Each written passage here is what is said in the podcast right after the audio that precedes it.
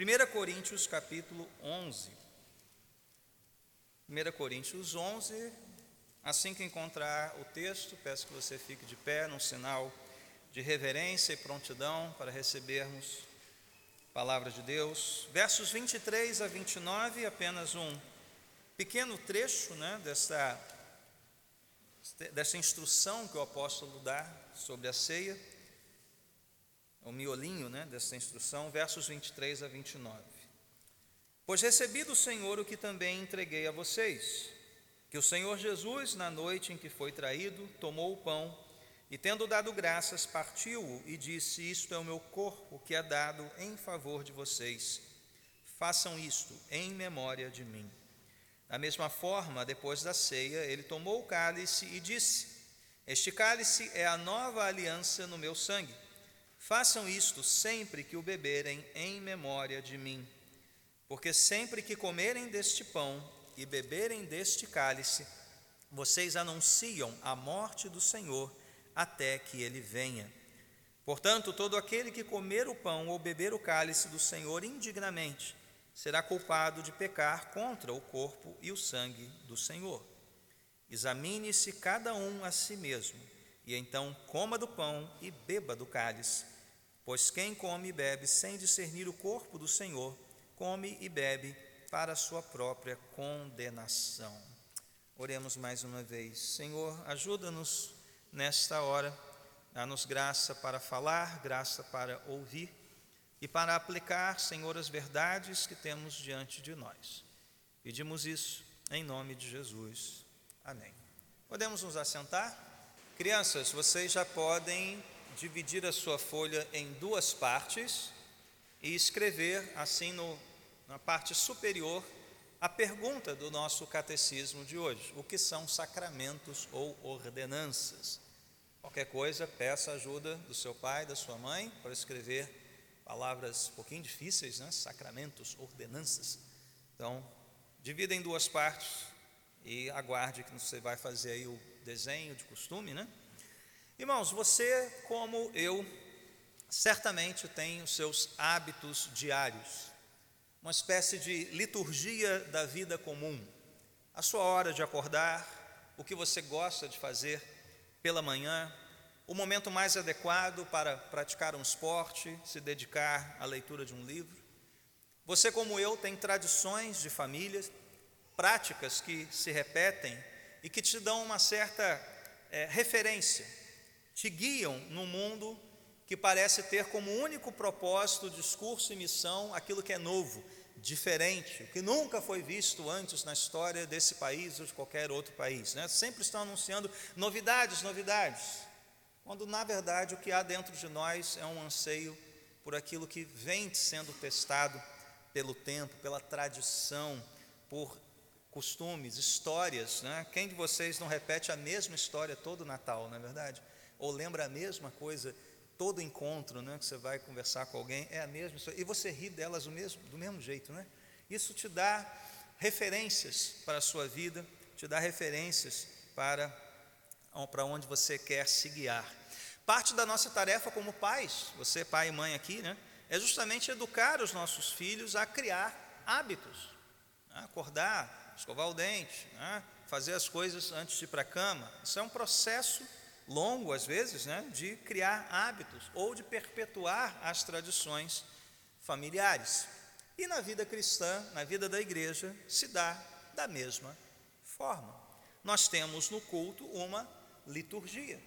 Nós repetimos certas coisas, na é verdade, nós sabemos que vamos começar o culto com Deus falando conosco, vamos responder a Ele com oração, com louvor. Há um momento para nós orarmos, há um momento para nós nos calarmos e ouvirmos Deus falar por meio do pregador. Ou seja, existem esses pontos de referência, esse ritmo da liturgia do culto que nos ajuda a manter também um certo ritmo ao longo da semana, serve para nos balizar, para nos dar uma, uma espécie de moldura, ou agenda, ou norte, ou bússola para toda a nossa semana. É isso que fazemos no nosso culto, é isso que fazemos como igreja.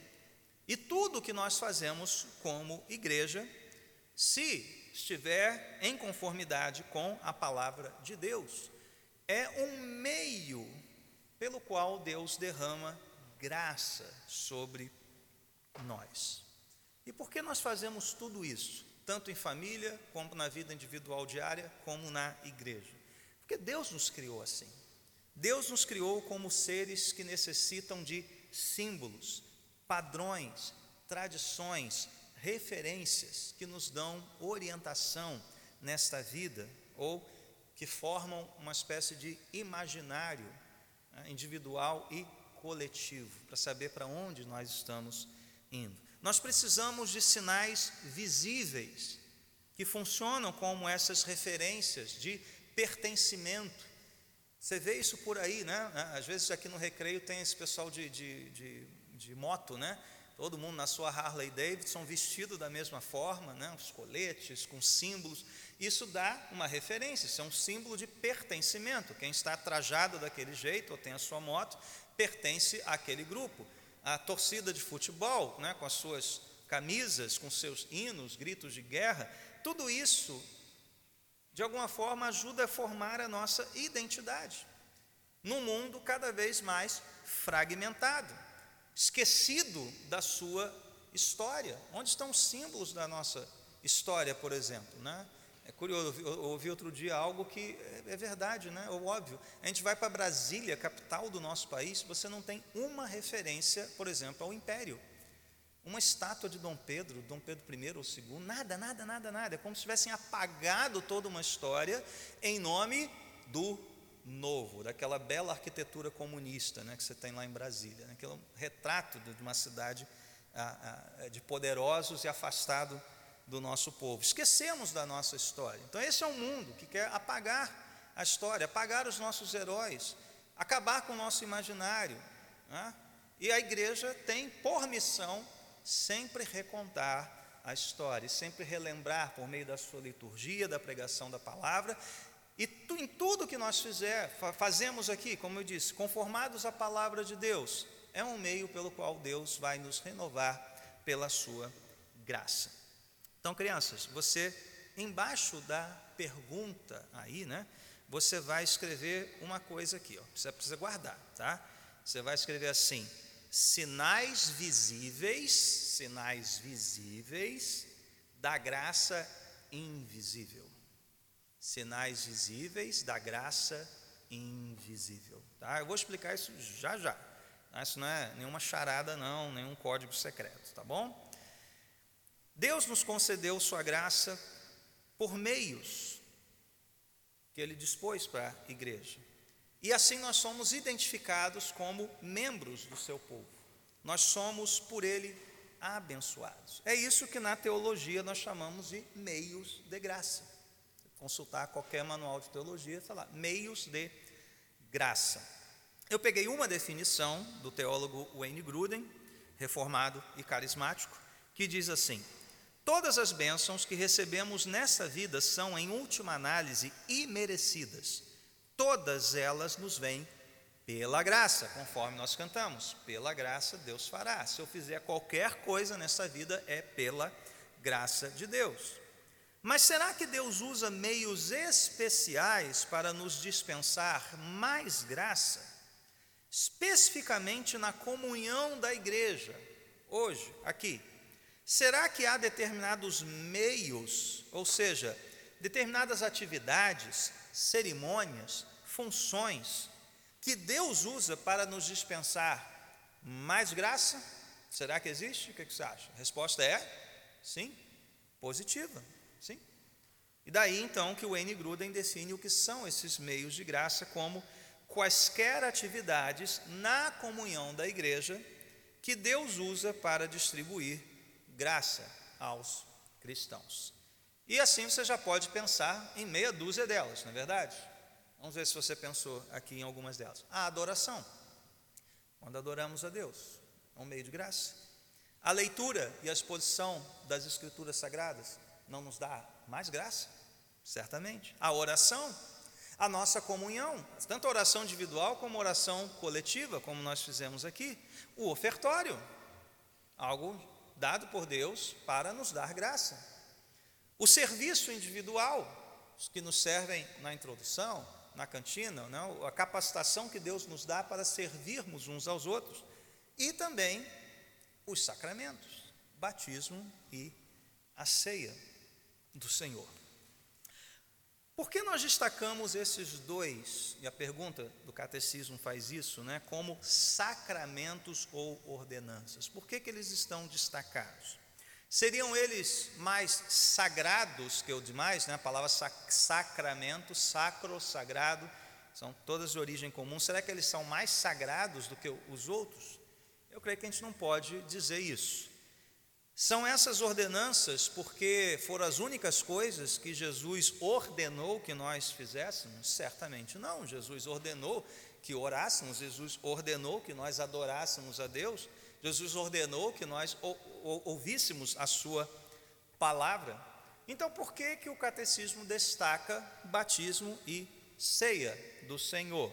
E antes disso, pastor, afinal de contas, o que é um sacramento? Né? Que palavra é essa? Parece católica romana, né? se você veio de origem católica romana, essa é uma palavra familiar, catecismo também, né? mas não, são palavras da igreja, do vocabulário da igreja cristã, protestante, católica, ortodoxa, não importa.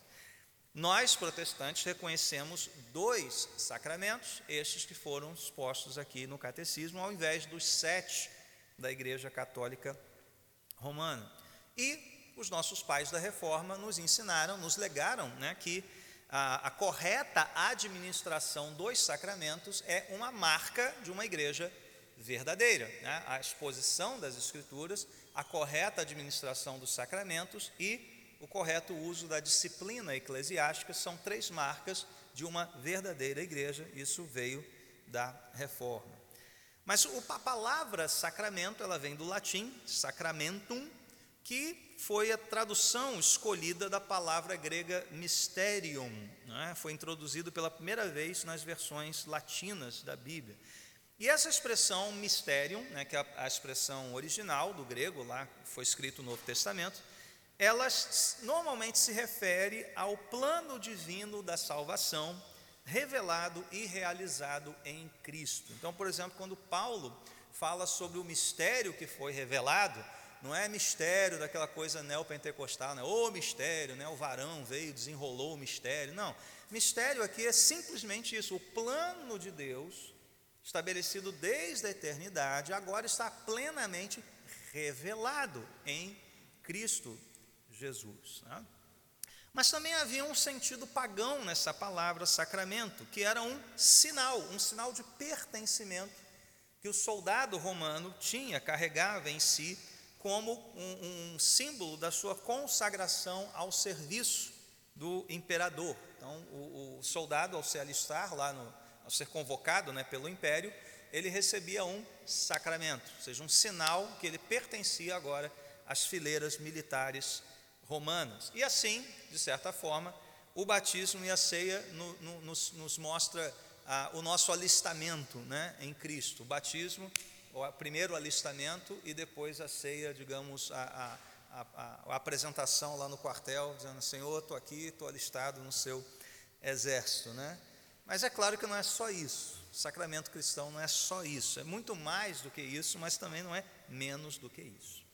Bom, o que faz, eu, eu Pensando nesse, nessa pergunta, por que, que destacamos esses dois meios de graça e costumamos chamá-los de sacramentos ou ordenanças?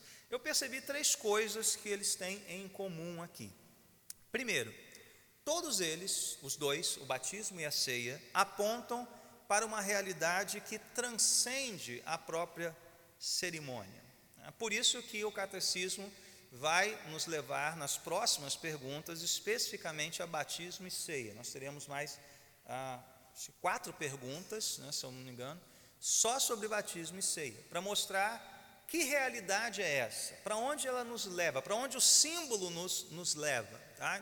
Essa ideia de símbolo, né, rapidamente um parênteses aqui. Né? Você vê uma, uma placa na, na rua, ela, ela, ela é, é, muito simples, né? você vê uma placa de, de, de, de, de E, um E que, que o E significa? É permitido estacionar. Você vê quanto não, o significado é um pouquinho maior do que uma letra E. Até aqui, é permitido estacionar. Um E riscado. Não pode. E o é arriscado duas vezes, nem se atreva a pensar em parar o teu carro aqui. Né? É mais ou menos isso. Então, sinais de alerta. Uma realidade que está além da placa. Tá? Você já pensa o quê? Não, o guarda municipal vem aqui, vai levar o meu carro. Olha quanta coisa surge só com um símbolozinho.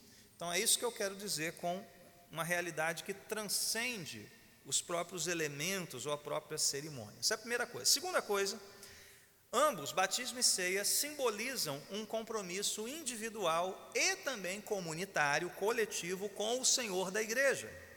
Quando uma pessoa é batizada, sim, ela é batizada, ela desce as águas, mas toda a igreja está recebendo esta pessoa na comunhão cristã. Todos nós estamos envolvidos com aquele que é batizado. Cada um individualmente come do pão, bebe do cálice, mas nós fazemos isso como parte da mesma mesa do Senhor. Não tem mesinhas separadas, não, é uma mesa, é um, um anfitrião e todos participamos juntos, embora cada um individualmente coma do seu pão e beba do seu cálice. Então, essa é a segunda coisa que há em comum entre os dois. E por fim, a terceira, talvez a mais importante, Batismo e ceia, ou a ceia aqui como refeição pascal, já existiam na cultura judaica. Porém, eles foram radicalmente ressignificados por Jesus e foram ordenados por ele como sinais de uma verdadeira comunhão cristã. E nesse aspecto é que eles se destacam pelo fato do próprio Senhor Jesus ter dado um novo significado a algo que já existia na tradição judaica. Crianças, na primeira parte da sua folhinha, você já dividiu, você vai desenhar, portanto, a primeira ordenança, o primeiro sacramento. Pode desenhar uma pessoa sendo batizada, pode olhar para cá, nosso tanque de batismo, né, e imaginar ali o pastor e alguém, você pode desenhar esse, esse, esse cantinho aqui da igreja, né, que é o batismo, e você vai escrever o seguinte: batismo é o compromisso inicial, é a iniciação né, cristã. Batismo é o compromisso inicial. O Catecismo Nova Cidade diz que sacramentos são sinais e selos visíveis, lembra lá daquela frase, sinal visível, né?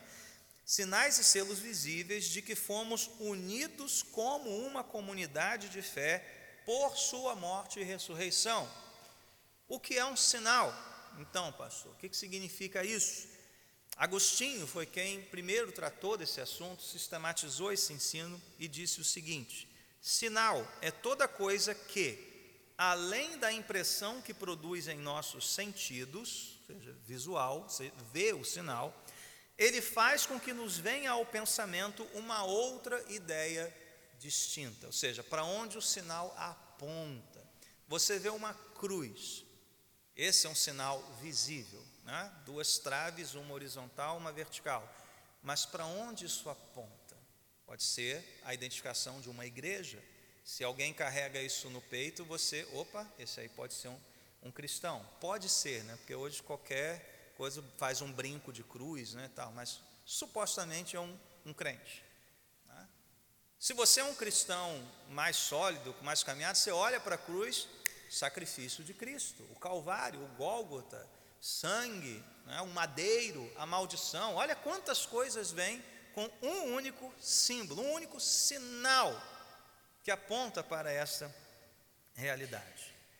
Então continua aqui, né, que essa afirmação nos permite concluir que quando sinais se referem às realidades divinas, isso então dá ao sinal o nome de sacramento. Sagrado, um sinal sagrado, um sinal divino. Então, assim, sacramentos são sinais sagrados. Aí vem a frase né, de Agostinho: são sinais visíveis que indicam uma realidade invisível. Que realidade invisível é essa?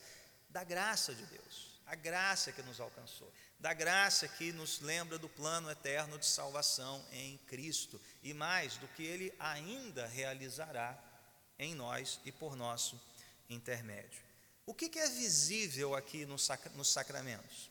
No batismo, a água, símbolo do Espírito Santo.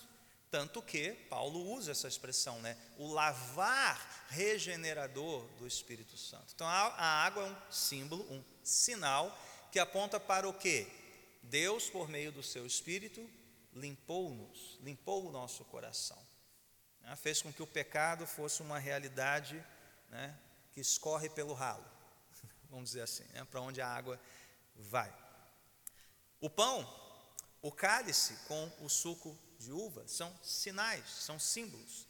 E o que isso nos faz lembrar? Primeiro, a água, o batismo. Né? Se você puder voltar lá para o texto de Romanos 6, com o qual nós abrimos o nosso culto, veja só para onde o sinal aponta. Romanos 6. Vamos ler a partir do verso 3, né?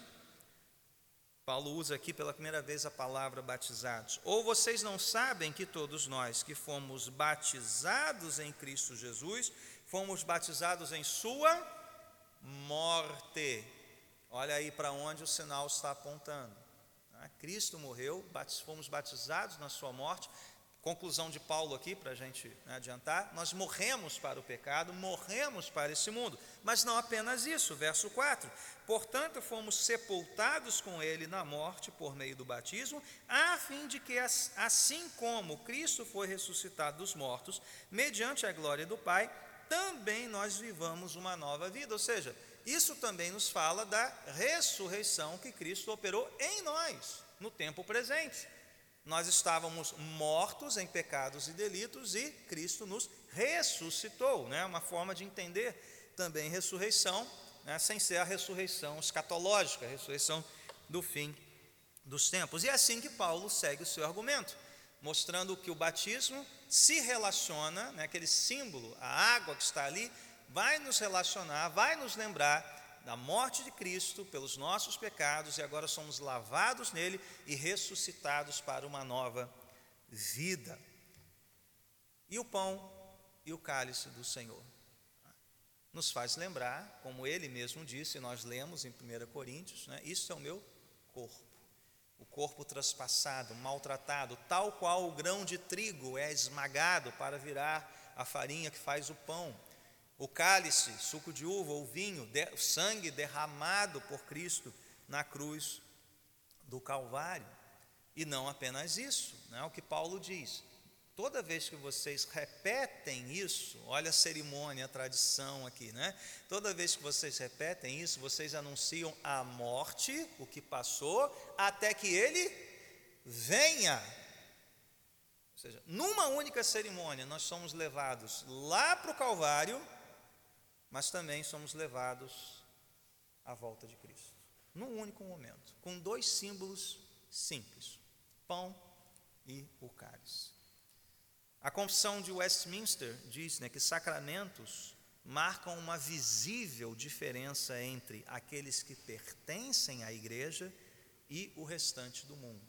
E isso também é um sinal importante. Quem é batizado, irmãos? Aquele que crê aquele que foi selado pelo Espírito como pertencente a Deus. Está lá em Efésios 1,14. Selado por Deus, por meio de Cristo Jesus. Estes, diz Paulo, morrem para si, morrem para o um mundo, renascem para Deus, e ao serem batizados, eles estão demonstrando publicamente o seu compromisso de lealdade com Jesus Cristo. Essa realidade espiritual do novo nascimento né, e do selo do Espírito Santo. Quem é que pode participar da ceia do Senhor? Os que já assumiram o compromisso com Jesus mediante o batismo. E agora vem fazer o quê? Vem se reapresentar no quartel. Senhor Jesus, estou aqui. Eu quero renovar o meu compromisso contigo. Eu fui alistado, eu fui selado, agora eu tenho a marca de Cristo e agora eu renovo isso por meio de algo muito íntimo, né, gente? Refeição. Quem é que você chama para comer com você na sua casa? Não é qualquer um. Você sabe quem está sentado na sua mesa. Assim como os que devem participar e os que podem participar da ceia são aqueles que já fizeram o seu compromisso com Jesus Cristo e agora renovam este compromisso, fazendo o quê? Comendo e bebendo os elementos que apontam para a morte do Senhor, seu sacrifício. E quando a gente faz isso, como eu disse, nós nos transportamos para o Gólgota, mas também imediatamente somos levados para as bodas do Cordeiro, para o último dia ali. Né? Não foi isso que Jesus prometeu? Nós vamos tomar vinho novo com ele no seu reino. Não foi isso que Paulo disse? Vocês anunciam a minha morte até que eu venha, até que ele volte. Então, é para lá que nós caminhamos. Vamos celebrar quantas ceias forem necessárias até que estejamos na refeição final, participantes ali com irmãos nas bodas do Cordeiro. E por falar em ceia, crianças, faltou vocês desenharem a ceia, né? Então chegou a hora de você desenhar a ceia do Senhor. Então você pode desenhar os elementos da ceia, o pão, o cálice. Você pode desenhar aqui a nossa mesa da ceia. E você vai escrever: ceia é a renovação do compromisso. Batismo, o compromisso inicial, ceia, a renovação do compromisso. Irmãos, qual é a relação disso tudo que dissemos aqui? Sacramentos, símbolos, sinais, realidades invisíveis da graça de Deus e o Evangelho, e o anúncio do Evangelho. Um outro teólogo, J.I. Packer, citado no Catecismo, ele disse assim: Como a pregação da palavra torna o Evangelho audível, os sacramentos o tornam visível e Deus desperta fé por ambos os meios. Então, por que que nós todo domingo à noite celebramos a ceia do Senhor? Por essa razão. Porque todo encontro do povo de Deus, para louvar a Deus, receber de Deus a sua palavra, é um encontro em que Deus renova a sua graça. Como? Ouvimos o evangelho e agora nós vemos o evangelho. Vemos a ceia do Senhor. Quando há batismo, vemos o Evangelho, o Evangelho que salva, que restaura, que liberta. Na ceia, vemos o Evangelho, a morte, a ressurreição de Cristo e a expectativa da sua vinda. Existe algum dia que nós não precisemos do Evangelho, irmãos? Diga. Quando que você precisa lembrar do Evangelho? Só quando está em crise? Não, todos os dias. Todos os dias a mesma mensagem de graça, de amor, de esperança, de salvação. Lembramos dela todos os dias. E toda reunião da igreja, o Evangelho é pregado, de forma audível e de forma visível. Irmãos, hoje nós precisamos do Evangelho novamente. Hoje nós precisamos, mais uma vez, da graça de Deus. O que os sacramentos anunciam para nós a morte e a ressurreição do nosso Senhor. A maior graça que Deus concedeu a este mundo rebelde, caído e pecador. A maior graça. Uma graça tão vasta quanto um oceano de amor. Graça e amor com um vasto rio que está disponível a você nesta manhã, se você se render a Ele, crer nele de todo o coração. Então, irmãos, quando nós tomamos parte nos sacramentos, quando nós nos reunimos aqui, tomamos o pão, bebemos do cálice, participamos da cerimônia batismal, isso não é mérito nosso. Você jamais pode participar de qualquer um desses momentos se julgando merecedor deles. Não. Quando tomamos o pão e o cálice, eu cito a ceia por ser a mais recorrente né, das celebrações, nós recebemos isso ainda com mãos carentes, ainda com mãos que precisam ser lavadas. Recebemos isso pela graça de Deus. Então não é por mérito seu, não é porque o pão e o cálice salvarão você, não, nós não participamos porque somos melhores do que aqueles que ainda não podem participar, e tampouco participamos de uma forma meramente mecânica ou ritualística, embora seja um ritual, um memorial, a mesma prática. Nós não reinventamos essas coisas. Ah, hoje vamos tomar a ceia plantando bananeira. Não, é a mesma solenidade, é a mesma reverência, é, é a mesma coisa de sempre e que nos renova sempre. É um meio de graça sempre. É a mesma mensagem sempre e que precisamos hoje. Você precisa disso hoje, da graça de Deus hoje. E se é graça, é favor imerecido. É amor vasto, oceano. É identificação com a morte e a ressurreição daquele que veio nos salvar e nos tomar para si como seu povo. Se você já é, já faz parte do povo de Deus, lembre-se disso. Hoje à noite estaremos celebrando mais uma vez a ceia. Venha com o coração grato, venha com o coração alegre. Olhe para esses símbolos e deixe-se levar na sua imaginação, no seu imaginário, aquele momento terrível da morte de Cristo, mas encha-se de alegria e esperança, porque nós faremos isso até o dia que ele voltar.